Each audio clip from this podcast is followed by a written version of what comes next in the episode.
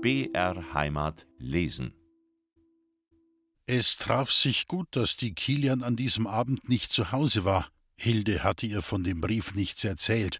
Und so wartete Hilde im Schlafzimmer, das neben dem Wohnzimmer der Familie Schrems lag, mit Herzklopfen auf die ersten Töne. Es war ein feierliches, wunderbar getragenes Stück, das zum Herzen der einsamen Lauscherin sprach. Sie weinte, fühlte sich aber zugleich so wohl, so ohne Furcht und Kummer. Der Druck wich aus ihrem Herzen und die Tränen flossen, aber es tat kaum mehr weh. Nachdem das Stück zu Ende war, saß sie noch eine Weile sinnend da und legte sich dann schlafen. Noch im Traum klang ihr die Melodie nach und der Gedanke, diese Musik wurde nur für mich gespielt.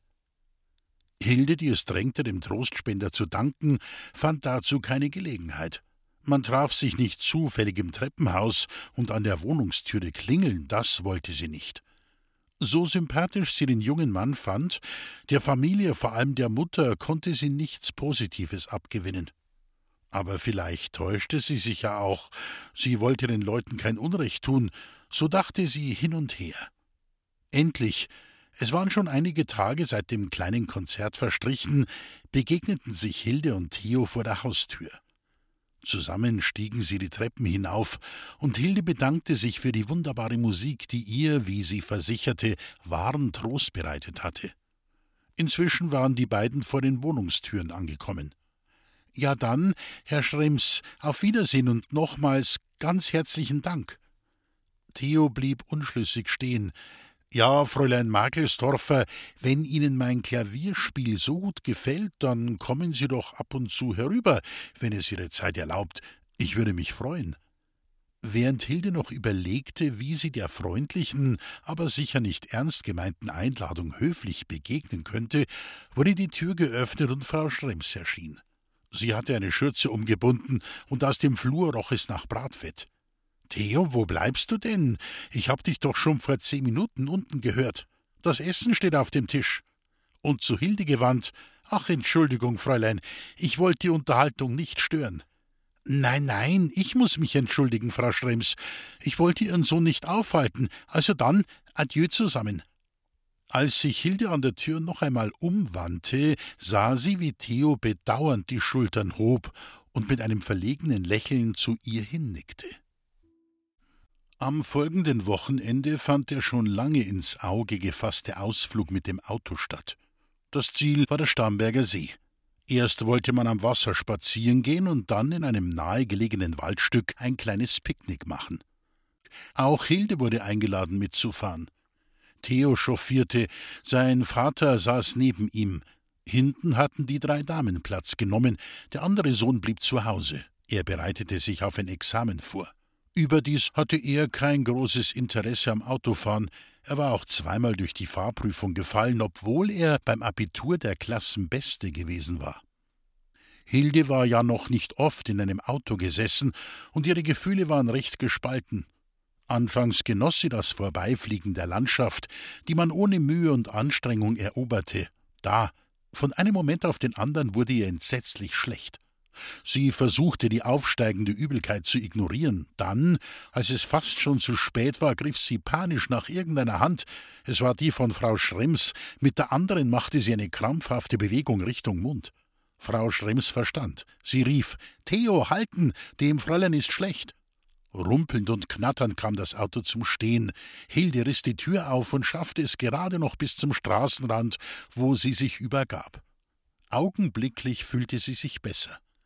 In tiefen Zügen sog sie die frische Luft ein. Ihr war die ganze Sache so peinlich, dass sie am liebsten zu Fuß weitergegangen wäre. Die Schremsens reagierten gelassen. Frau Schrems meinte, ihr sei es die ersten Male genauso ergangen, und Theo schlug vor, sie solle doch vorne neben ihm Platz nehmen, wo einem erfahrungsgemäß nicht so leicht schlecht wurde. Das wollte nun aber sie nicht, und so setzte sie sich die kurze Strecke bis zum Picknick wieder auf die Rückbank. Es wurde ein fröhlicher Nachmittag. Frau Schrems hatte Schinken, Aufschnitt, harte Eier, Brot und einige Tomaten eingepackt und verteilte die guten Sachen großzügig. Zum Abschluss gab es Schneckennudeln, wie Hilde sie in solcher Güte noch nie gegessen hatte, und dazu heißen Kaffee aus der Thermoskanne. Theo machte mit seiner neuen Leica einige fotografische Aufnahmen und beriet Hilde, die sich schon lange ebenfalls einen Fotoapparat zulegen wollte, fachmännisch. Auf der Heimfahrt fragte Frau Schrems Hilde ein wenig über ihre Herkunft und ihr bisheriges Leben aus. Als sie hörte, dass Hilde aus Giesing stammte, war sie einen Moment stumm, dann kam es zögernd Aus Giesing? So, so, aus Giesing, ließ sich darauf Herr Schrems vernehmen. Das ist ja ein richtiges Glasscherbenviertel. Eine Weile schwiegen alle, dann meinte Theo, ja, ja, schon, aber ich glaube, in jedem Viertel gibt es doch gute und schlechte Menschen, nicht wahr? Außerdem kommt es doch darauf an, was man aus sich gemacht hat. Genau das sag ich ja, beeilte sich Frau Schrems zu versichern, und nun wurde dieses Thema nicht mehr weiter erörtert. Ein kleiner Stachel blieb bei Hilde zurück, und sie nahm sich vor, in Zukunft etwas überlegter und vorsichtiger zu antworten und nicht gleich alles über sich preiszugeben und zu erzählen, ein Vorsatz, in dem sie von der Kilian bestärkt wurde. Vor allem, Hilde, erzählen Sie nichts über Ihre Mutter und dass Sie unehelich geboren sind. Ich könnte mir vorstellen, dass diese Tatsachen gerade bei den Schremsens keinen großen Anklang finden. Obwohl die beiden noch mehrmals zu Autofahrten eingeladen wurden, nahm nur die Kilian die Gelegenheit wahr. Hilde wollte nicht. Ihr genügte ihr Fahrrad, das sie überall hintrug, unabhängig, frei abzusteigen, wann immer sie wollte, zu verweilen, wo es sie gefiel, und ohne Angst, jemandem zur Last zu fallen. Manchmal schloss sich ihr Theo an, seltener waren sie zu dritt, wenn Kurt sich zu ihnen gesellte. Dieser war nicht sehr sportlich und verbrachte seine freie Zeit vorzugsweise mit Lesen. Er besaß eine umfangreiche Bibliothek und bot Hilde an, sich ab und zu davon auszuleihen, ein Angebot, das sie freudig annahm. Mit Theo verlebte Hilde unbeschwerte fröhliche Stunden, und nach und nach begann sie ihn als guten Freund zu betrachten. Sie fanden heraus, dass sie vieles teilten, die Liebe zur Natur, die Musikbegeisterung, wenngleich es bei Hilde eine passive Musikliebe war. Beide lasen gerne, und Hilde konnte Theo für die Klassiker begeistern, wohingegen Theo ihr seine Lieblinge Fontane, Storm, Zweig und Thomas Mann zu lesen empfahl.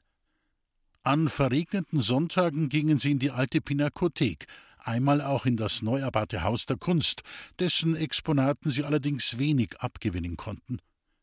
Eine tiefe Verbundenheit und Zuneigung stellte sich ein, ohne dass von Liebe die Rede war. Eine unerklärliche Scheu hielt beide davon ab, über ihre Gefühle zu sprechen. Hilde, die immer von Selbstzweifeln geplagt wurde, hatte Angst, sich etwas zu vergeben, Theo, der zum ersten Mal verliebt war, hatte Bedenken, ob er auch die richtigen Worte finden würde. Er war noch sehr schüchtern. Beim Abschied gaben sie sich immer die Hände, Adieu Theo und Adieu Hilde, und es wäre wahrscheinlich noch lange so gegangen, wenn nicht im August des Jahres 1939 Theo einen Gestellungsbefehl erhalten hätte, nämlich an die Ostsee nach Peenemünde, wo Ingenieure an der Entwicklung einer Raketenwaffe mitarbeiten sollten. Zu Theos Abschied fand eine kleine Sonntagnachmittags-Kaffeetafel statt. Theo lud Hilde dazu ein. Sein Freund und Musikpartner Willi Herzinger, der Geige spielte, war gekommen, und eine Freundin von Frau Schrems, die Witwe Regnat, mit ihrer Tochter Christa, einer sehr hübschen jungen Frau. Sie trug ein modisches, geblümtes Seidenkleid um den Hals eine Perlenkette und am linken Ringfinger einen wertvollen Brillantring, der, wie sie nachher erzählte, ihr Verlobungsring sei. Ihre Mutter, eine immer noch schöne Frau mit leiser Stimme und gewählter Sprechweise, war vor einem halben Jahr Witwe geworden und trug schwarz, was den Eindruck ihrer Vornehmheit noch unterstrich. Ihr Mann war übrigens auf die gleiche Weise wie Dr. Strehl ums Leben gekommen. Auch hier wurde der Mörder nicht gefunden. Die Familien Regnat und Schrems waren schon lange befreundet, und Theo, Kurt und Christa waren zusammen aufgewachsen. Christa war bei den englischen Fräulein erzogen worden, sie spielte Klavier und sang. Später, nach dem Kaffeetrinken, wurde Christa von Frau Schrems, welche sich auffallend um sie bemühte, gebeten, ein paar Lieder zu singen. Theo sollte sie am Klavier begleiten. Ohne Ziererei und sehr selbstsicher kam die junge Frau dem Wunsche nach. Sie sang ein paar Lieder aus dem Zyklus Frauenliebe und Leben von Schumann. Dann ging man zu leichter Musik über. Wiener Lieder wie Draußen in Sievering und ein paar aktuelle Schlager. Während der Darbietung konnte Hilde die Regnat Christa genauer betrachten. Eine dunkle Schönheit, fast südländischen Einschlags, mit großen schwarzen Augen, welliger Kurzhaarfrisur und einem kleinen knospigen Mund. Hilde, die aufgrund ihres schlechten Gehörs nicht singen konnte, besser gesagt kaum einen Ton richtig traf, bewunderte sie sehr. In ihre Bewunderung für die schöne Sängerin mischte sich bald ein anderes Gefühl, das sie nicht kannte und über das sie sich eigentlich nicht gerne Rechenschaft geben wollte. War sie neidisch auf das Zusammenspiel der beiden Musiker? War sie eifersüchtig? Ihre Gedanken wurden durch das enthusiastische Lob von Frau Schrems unterbrochen. Wunderbar, liebe Christa, einfach wunderbar. Du solltest deine Stimme wirklich ausbilden lassen. Und wie gut ihr beide zusammenspielt. Bei diesen Worten blickte Theo ganz kurz zu Hilde hinüber. Wollte er ihre Reaktion auf dieses überschwängliche Lob prüfen? Ein Stück für Geige und Klavier beschloss das musikalische Intermezzo. Man plauderte noch ein wenig bei Likören, und Herr Schrems zündete sich eine Zigarre an. Er war der einzige Raucher, die beiden Söhne frönten diesem kleinen Laster nicht. Wiederholt bedauerte Frau Schrems es, dass Christa nun heirate und für längere Zeit wohl nicht mehr zu ihnen käme. Sie freue sich zwar, dass Christa eine so gute Partie mache, aber Düsseldorf, das sei ja so weit weg. Theo schien dieses ständige Anspielen auf Christas Vorzüge peinlich zu sein, und Hilde überlegte, welches Spiel da gespielt wurde. Hätte Frau Schrems es gerne gesehen, wenn Christa sich mit Theo verlobt hätte? War es das? Theo selbst ging mit Christa um wie ein Bruder keine Spur von Zärtlichkeit oder Schmeichelei. Und Christa selbst?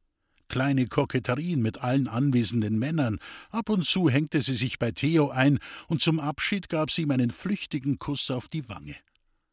Als Hilde abends in ihrem Bett lag, ließ sie in Gedanken den Nachmittag nochmals Revue passieren.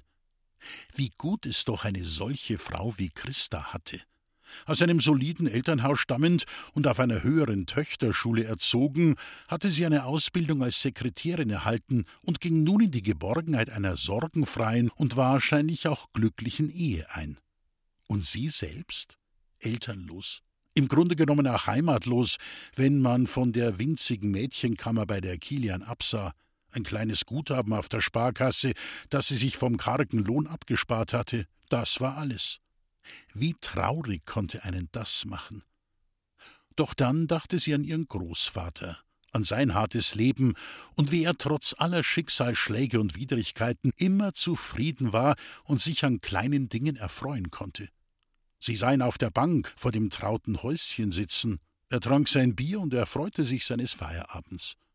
Seinen Spazierstock hatte sie ja immer noch. Lustig und kreuzfidel stand darauf, sein Losspruch für ein Leben, das alles andere war als lustig und leicht, sondern reich an Entbehrungen, Sparen und Not. Mädi, halt durch, wer's singen, es wird alles gut, meinte sie die Stimme des Großvaters zu hören. Mit dem Klang dieser tröstlichen Worte in den Ohren schlief sie endlich ein. Am nächsten Morgen, Theos Abreise war für den Mittwoch anberaumt, gerade als Hilde die Treppe hinuntereilte zum Milchholen, holte Theo sie ein. Er musste sie abgepasst haben, denn frühmorgens waren sie sich bisher noch nicht begegnet. Beim Vorbeigehen raunte er ihr zu, heute Abend auf unserer Bank im Park, und war schon die Treppe hinunter. Verdutzt blieb Hilde stehen. Was sollte das bedeuten? Wollte Theo sich noch extra von ihr verabschieden? Nun, sie würde es ja heute Abend erfahren. Den Tag über war sie verwirrt und nachdenklich, und es passierte ihr zum ersten Mal in ihrem Leben, dass sie das Abendessen, einen Kaiserschmarrn mit Kompott, für die Kilian verdarb. Sie verwechselte, so banal es klingen mag, den Zucker mit dem Salz. Ja, Hilde, was ist denn das? Das ist ja ungenießbar. Probieren Sie doch mal selbst. Ist man vielleicht verliebt? Kenn ich den Glücklichen? Hilde wurde rot. Tut mir ehrlich leid, Fräulein Kilian, ich weiß selbst nicht, was mit mir los ist. Ich hab den ganzen Tag schon wieder Kopfschmerzen. Aber warten Sie, ich mach Ihnen schnell was anderes, ein paar Rühreier vielleicht? Wir haben noch drei Eier da und Schnittlauch gibt's auch noch. Damit kam sie aber bei der Kilian nicht gut an. Wie? Nochmals drei Eier verbrauchen? Nein, nein. Jetzt, wo man so sparen muss, dann gibt's eben heute nur Brot zum Abendessen. Nachdem Hilde das wenige Geschirr gewaschen hatte, sagte sie möglichst unbefangen Jetzt brauche ich aber noch ein bisschen frische Luft, ich drehe ein paar Runden im Park. Ja, ja, gehen Sie nur, vielleicht wird dann auch Ihr Kopfweh besser. Hilde wurde schon erwartet. Theo sprang rasch von der Bank auf, als er sie sah, und ging ihr die paar Schritte entgegen. Er machte eine etwas ungeschickte Bewegung, als wolle er sie umarmen, streckte ihr aber dann doch die rechte entgegen und begrüßte sie mit einem langen und festen Händedruck. Sie setzten sich. Es war einer jener wunderbar hellen, lauen Sommernächte. Ein Lüftchen spielte in den Blättern der alten Bäume und trug ab und zu den Duft des Geißblattes, mit dem der nahe Laubengang berankt war, zu ihnen herüber. Einige Minuten saßen sie stumm da, jeder sich an des anderen Gegenwart freuend, dann brach Hilde als erste das Schweigen. Sie flüchtete sich in die Literatur, wie so oft, wenn sie meinte, keinen adäquaten Ausdruck für ihre Gefühle zu finden. Es war eines ihrer Lieblingsgedichte. Es schienen so golden die Sterne, am Fenster ich einsam stand und hörte aus weiter Ferne ein Posthorn im stillen Land. Das Herz mir im Leibe entbrennte, da hab ich mir heimlich gedacht, ach, wer da mitreisen könnte in der prächtigen Sommernacht. Als sie geendet hatte, holte Theo tief Atem, es klang fast wie ein Seufzen. Hilde, ich muss mich ja jetzt auch auf eine Reise begeben, und da wollte ich dir halt noch sagen, dass, äh, dass, also, dass ich dich sehr gern hab und wollte dich fragen, ob du mich auch ein bisschen leiden kannst. Statt einer Antwort beugte sich Hilde hinüber und gab ihm einen Kuss auf die Wange. Dann fasste sie seine Hand und flüsterte Theo, wenn du wüsstest, wie lange ich schon auf solche Worte gewartet habe. Heißt das, dass du mich magst? Wirklich magst, aber warum hast du denn nichts gesagt? Er wartete aber ihre Antwort nicht ab, sondern schlang seine Arme um sie und küsste sie auf den Mund. Sie erwiderte seinen Kuss, dann lösten sie sich voneinander und sahen etwas verlegen zu Boden, wie Kinder, die bei einer Untat ertappt worden waren. Hilde fand als erste ihre Stimme wieder. Bedeutet das, dass wir zusammenbleiben wollen, Theo? Ja, Hilde, ich möchte, dass du meine Frau wirst. Ein Gefühl, wie sie es noch nie in ihrem Leben kennengelernt hatte, durchströmte sie. Es belebte und lähmte sie gleichermaßen wie ein Schluck Alkohol, den sie nicht gewohnt war. Ihr Herz schlug so stark, dass sie meinte, Theo müsse es hören. In ihrem Kopf jagten die Gedanken umher wie junge Hunde, aber den einen konnte sie festhalten – dieser Mann, der da neben ihr saß und sie nun erwartungsvoll anblickte, wollte sie zur Frau. Er wollte, dass sie die Mutter seiner Kinder würde. Er wollte ihr eine Heimat bieten. Er wollte ein Leben lang an ihrer Seite sein, mit ihr alt werden. Sie schaute in sein gutes, ehrliches Gesicht und wusste plötzlich, dass sie schon bei der ersten Begegnung, damals im Hof mit den Fahrrädern, sich gewünscht hatte, dass dieser Mann ein Teil ihres Lebens werden solle. Und nun, kaum dass sie beide ein Liebespaar, wie sie es bei sich nannte, geworden waren, mussten sie sich schon wieder trennen. Das war ein bitterer Tropfen in dem Kelch, der randvoll mit Glück angefüllt war. Zögernd begann sie, aber wenn du nun schon so bald fort musst, ich mein, sollen wir uns da nicht verloben? Ja, Hilde, eine richtige Verlobung gibt es leider nicht, aber wir wollen uns doch versprechen, dass wir aufeinander warten, und bei der nächsten Gelegenheit können wir dann alles nachholen. Schau her, was ich dir mitgebracht habe, dass du auch ein kleines Andenken an mich hast. Bei diesen Worten holte er ein viereckiges, flaches Paket, das bis dahin an der Seite der Bank gelehnt hatte, hervor und gab es Hilde. Mach's auf, ich möchte sehen, ob ich deinen Geschmack getroffen habe. Es war ein kleines Ölgemälde, die Kopie eines Bildes von Paul Hay. Es zeigte einen verschneiten Waldweg, über den die schräg stehende, hinter den Tannen untergehende Sonne helle Streifen warf, und eine alte Kapelle mit Schneemütze, flankiert von zwei hohen, kahlen Laubbäumen. Auf dem Weg stand ein Reh und blickte in Richtung des Betrachters. Eine friedliche und heitere Stimmung lag über dem Bild. Ist es wirklich für mich? Das ist ja wunderschön. Woher hast du denn das? Da entdeckte sie im linken unteren Winkel die Signatur. Schrems 39 nach P. Hai. Das hast du aber nicht selbst gemalt, oder? Ja, freilich habe ich das gemalt. Hast du denn nicht gewusst, dass Malen bei mir gleich nach dem Klavierspielen kommt? Aber wo hast du denn das gelernt? Das muss doch furchtbar schwer sein, so ein Bild nachzumalen. Ja, gelernt habe ich's nirgends. Ich hab's mir halt selbst beigebracht.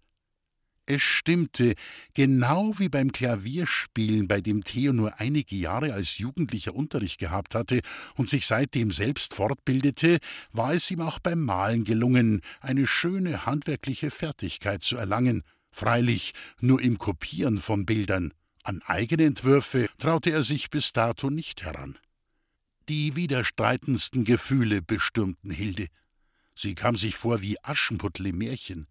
Dieser Mann, der gut aussah, der Klavier spielen und malen konnte, der einen soliden Beruf hatte und aus einem gutbürgerlichen Haus stammte, dieser Mann hatte sie, ausgerechnet sie, die Hilde Markelsdorfer, ein Dienstmädchen, das unehelich geboren war, die Person ohne Eltern, ohne Elternhaus gebeten, seine Frau zu werden. Sie, nicht die Christa oder sonst ein feines Fräulein, nein, sie, die Hilde aus Giesing. Konnte das sein? Konnte das gut gehen? Zweifel kamen ihr, Zweifel an der Lauterkeit seiner Gefühle, an der Wahrhaftigkeit seiner Worte. Meinst du es aber auch ehrlich mit mir, Theo? Hilde, ich liebe dich, nur dich, vertrau mir. Und er schaute sie so liebevoll und treuherzig an, dass sie nicht anders konnte, als ihm gut zu sein. Eine kurze Zeit noch saßen sie beisammen. Hand in Hand, schweigend, weil es nicht genug Worte gab für die Überfülle ihrer Seligkeit. Dann umarmten sie sich noch einmal, küssten sich und standen endlich auf. Als sie aus dem Park kamen und in die nun menschenleere Ganghoferstraße einbogen, ließ Theo Hildes Hand, die er bis dahin fest in der seine gehalten hatte, los.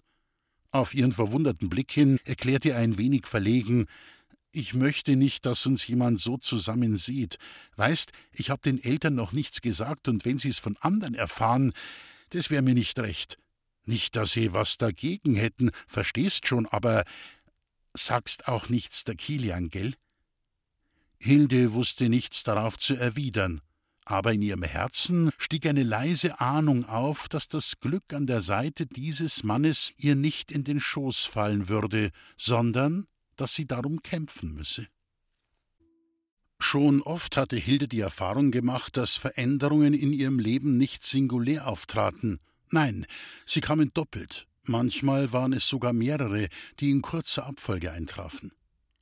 Theo war abgereist, und Hilde, die heimliche Braut, wie sie sich halb belustigt, halb traurig nannte, merkte im Verhalten der Schremsens nichts, das sie hätte vermuten lassen, Theo habe seinen Eltern vor der Abreise von ihrer Verlobung erzählt. Es war ja aber auch lieber so.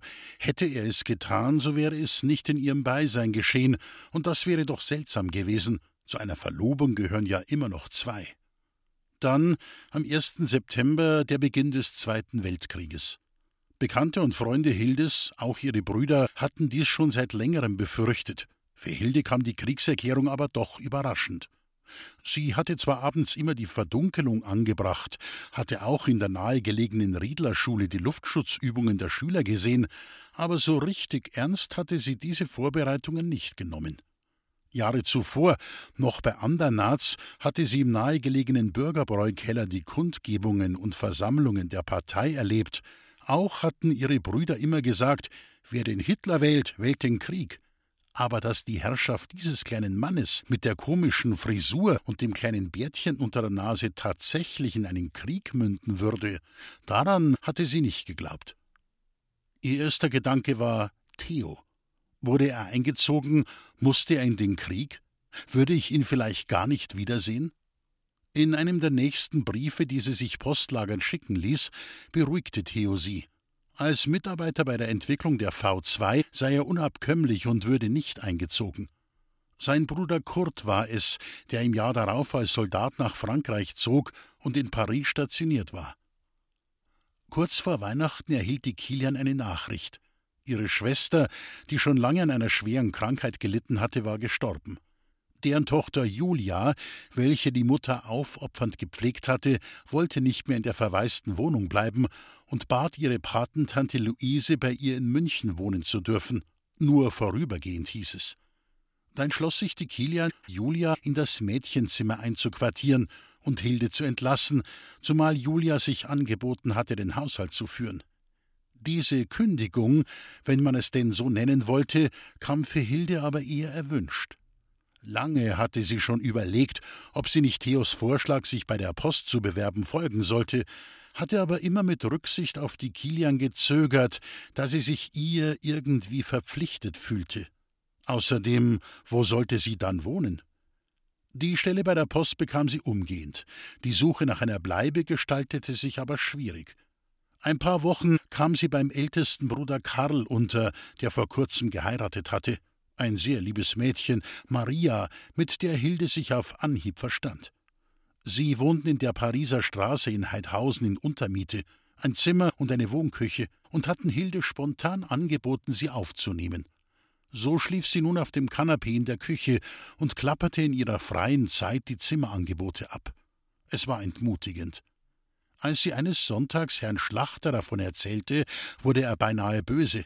Du dummes Madel, du, weißt du denn nicht, dass du allweil bei mir willkommen bist? Genauso gut, als ob die Resel noch leben dat. Wenn's willst, kannst morgen schon herziehen. Das Zimmer im ersten Stock steht ja doch leer. Und zahlen brauchst auch nix. Ich bin doch froh, wann ich nicht allein nix bin. Und wenn's mir ab und zu eine Suppen kochst, bin ich zufrieden. Das war nun freilich ein Angebot, das Hilde überglücklich machte.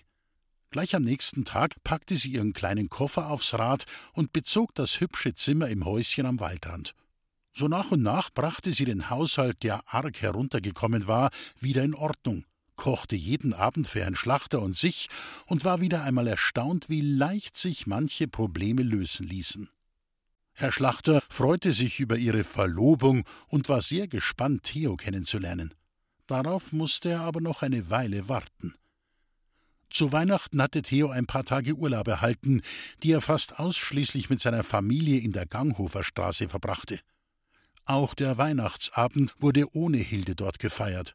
Sie saß mit Herrn Schlachter vor einer kleinen, von ihr liebevoll geschmückten Tanne und zerbrach sich den Kopf, warum Theo die Gelegenheit, sich unter dem Christbaum zu verloben, nicht wahrgenommen hatte.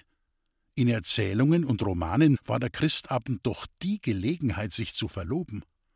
Auch Herr Schlachter fand Theos Verhalten und Schweigen sehr sonderbar, wollte aber nichts Negatives dazu sagen, um Hilde nicht noch mehr zu verunsichern. Beim nächsten Treffen der beiden es war in der alten Pinakothek, war Theo sehr lieb und freundlich zu Hilde. Auch hatte er ihr eine hübsche Bernsteinkette vom Ostseestrand mitgebracht, erwähnte aber die ausstehende offizielle Verlobung mit keinem Wort. Endlich überwand Hilde sich und fragte: Sag einmal, Theo, hast du eigentlich schon mit deinen Eltern gesprochen? Wegen uns, meine ich. Ja, weißt du, Hilde, bis jetzt hat sich noch keine Gelegenheit ergeben. Es hat halt noch nicht gepasst, aber bevor ich wieder nach Usedom fahre, machen wir schon offiziell. Die Verlobung, meine ich. Wie du meinst, Theo. Mehr brachte Hilde nicht heraus. Theo merkte schon, dass Hilde verstimmt und gekränkt war, aber was sollte er machen? Er konnte ihr doch nicht sagen, was er sich kaum selbst eingestand, dass seine Mutter in einem ungesunden Egoismus befangen war, der es ihr nicht erlaubte, ein anderes weibliches Wesen in ihrer Familie willkommen zu heißen oder einen ihrer Söhne mit einer Frau zu teilen. Sie sagte immer, wenn ein Sohn heiratet, verliert man ihn. Hilde dagegen hatte schon öfter den Ausspruch gehört, wenn ein Sohn heiratet, bekommt man eine Tochter dazu. Wilhelmine, wie Frau Schrems mit Vornamen hieß, beherrschte ihre drei Männer vollkommen. Ihr Ehemann, von Freunden der Familie als guter Lapp bezeichnet, tat ihr alles zuliebe und verwöhnte sie, wo er nur konnte. Ähnliches erwartete sie sich auch von ihren erwachsenen Söhnen. So war es bei Theo schlichtweg die Furcht vor Diskussionen und Konflikten mit seiner Mutter, die ihn abhielt, endlich mit der Nachricht über seine Verlobung mit Hilde herauszurücken. Eine Weile gingen die beiden stumm nebeneinander her.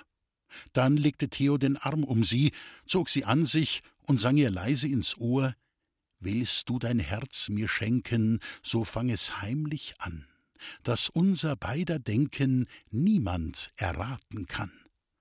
Hilde kannte den Text des Liedes. Sie hatte es in dem Notenbüchlein der A. M. Bach entdeckt, das ihr Theo kürzlich geliehen hatte.